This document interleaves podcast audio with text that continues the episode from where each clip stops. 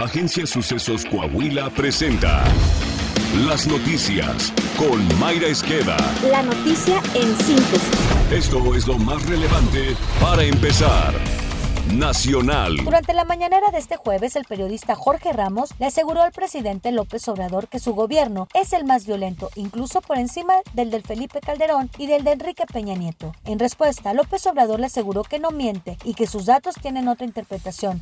Su gobierno ya es el más violento en la historia moderna de México. Ya, No- ya no lo es, señor presidente. contigo. Estas son las cifras de su propio gobierno, lo saqué de su propia página.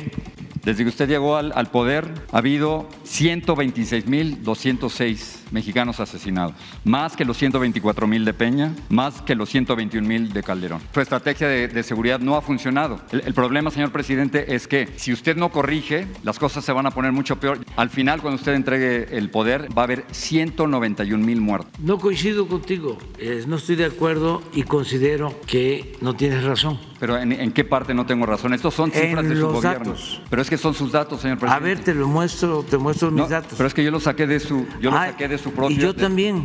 Son datos. Nada más es cosa de cómo los presentas tú y cómo consideramos nosotros deben darse a conocer. Son del A ver secretariado me ejecutivo. espera- sí, del secretariado. Hemos logrado una disminución en el tiempo que llevamos de cómo encontramos. Si no nos hubiese funcionado nuestra estrategia de abrazos, no balazos, Pero es que tiene más muertos en cuatro años que en los últimos dos sexenios anteriores, señor presidente. O sea que los Mm. Bueno. resultados no están ahí. bueno, por esto que encontramos. La eh, proyección lo que indica es que vamos a suponer que lo que usted dice es correcto y que su estrategia desde su punto de vista ha funcionado. está dando resultados. Pero, pero es que tiene 84 muertos por día. Vamos a reducir, vamos a seguir. Y eso es lo que me tiene tranquilo y optimista. Y por eso sostengo que no vamos a cambiar la estrategia, Yo porque que nos no. está dando resultados. Pero es que no debería estar tranquilo. Yo creo que esta es una emergencia nacional. No, no, no, no, no. Tendría yo muchos problemas con mi conciencia. Tras jornadas de narcoviolencia con balaceras y desapariciones, en Miguel Alemán, Tamaulipas, autoridades gubernamentales y religiosas recurrieron a la fe y realizaron una jornada de oración por la paz, clamando que regrese la seguridad a la llamada frontera chica. El alcalde de ese municipio, Ramiro Cortés Barrera, aseveró que la estrategia de seguridad de las fuerzas federales falló. En Zacatecas, integrantes de la Asociación de Comerciantes del Centro Histórico exigieron a los tres niveles de gobierno acciones urgentes de contención y reducción de la violencia y la inseguridad, lo que ha provocado la caída del turismo y las ventas en comercios, restaurantes y otros negocios. El índice nacional de precios al consumidor en la primera mitad de septiembre registró la inflación en 8.76% anual. El índice de precios de la canasta de consumo mínimo sigue en aumento y se ubicó en 9.70% a tasa anual. Esto viene a comprobar las críticas de especialistas al plan antiinflacionario del gobierno federal, mismo que ha tenido un escaso impacto en el nivel inflacionario, por lo que el costo de alimentos, bienes y servicios siguen subiendo. El Pleno de la Cámara de Diputados aprobó reformas a la ley de la Fiscalía General de la República para permitir que la agente del Ministerio Público pueda recibir denuncias anónimas y que éstas sean investigadas resguardando la secrecía de las víctimas. Durante el planteamiento de la reforma se expuso que de acuerdo con la organización Impunidad Cero, de cada 100 delitos cometidos en México, solo se denuncian 6.4.